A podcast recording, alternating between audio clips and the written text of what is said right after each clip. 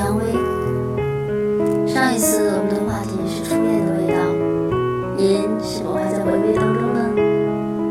不论它是酸甜苦辣，都已成美好记忆。重点是我们在当下，莫忘初衷，且行且珍惜。今天是父亲节。首先，祝能听到我声音的父亲们节日快乐。有一种很煽情的说法，世界上最孤独的是父亲。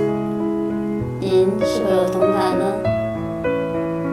在电影当中，我知道贝克先生真的是很孤独。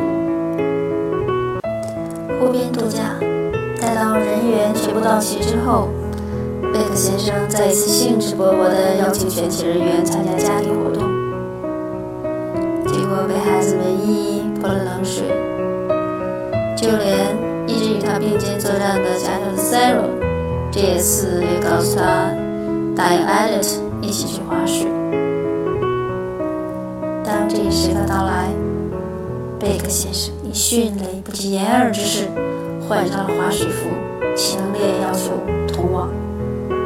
结果差点丧命，这还不说，终于迎来了他最不情愿的那一刻——赛热和艾略特的第一次约会。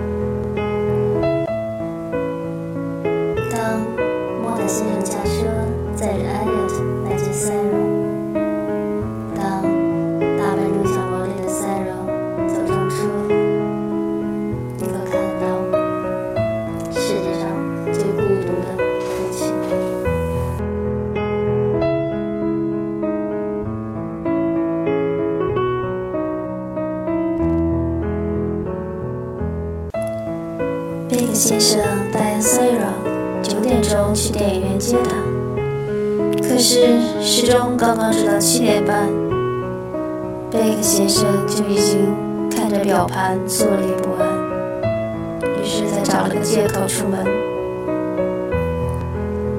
结果是同一家电影院买了同样的电影票，不想莫塔先生也在。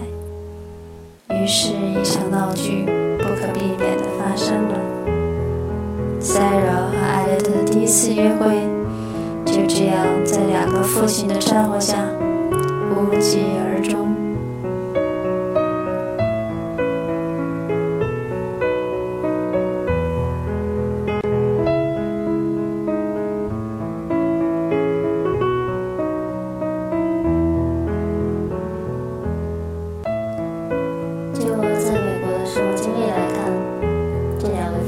现不像是美国父亲而更像是中国父亲。您同意吗？如果是您的孩子如果是他们的第一次约会您又会如何表现呢？我们这一次的话题是保护与过度保护。您觉得对自己的孩子是属于保护的范围，还是过度保护的范围呢？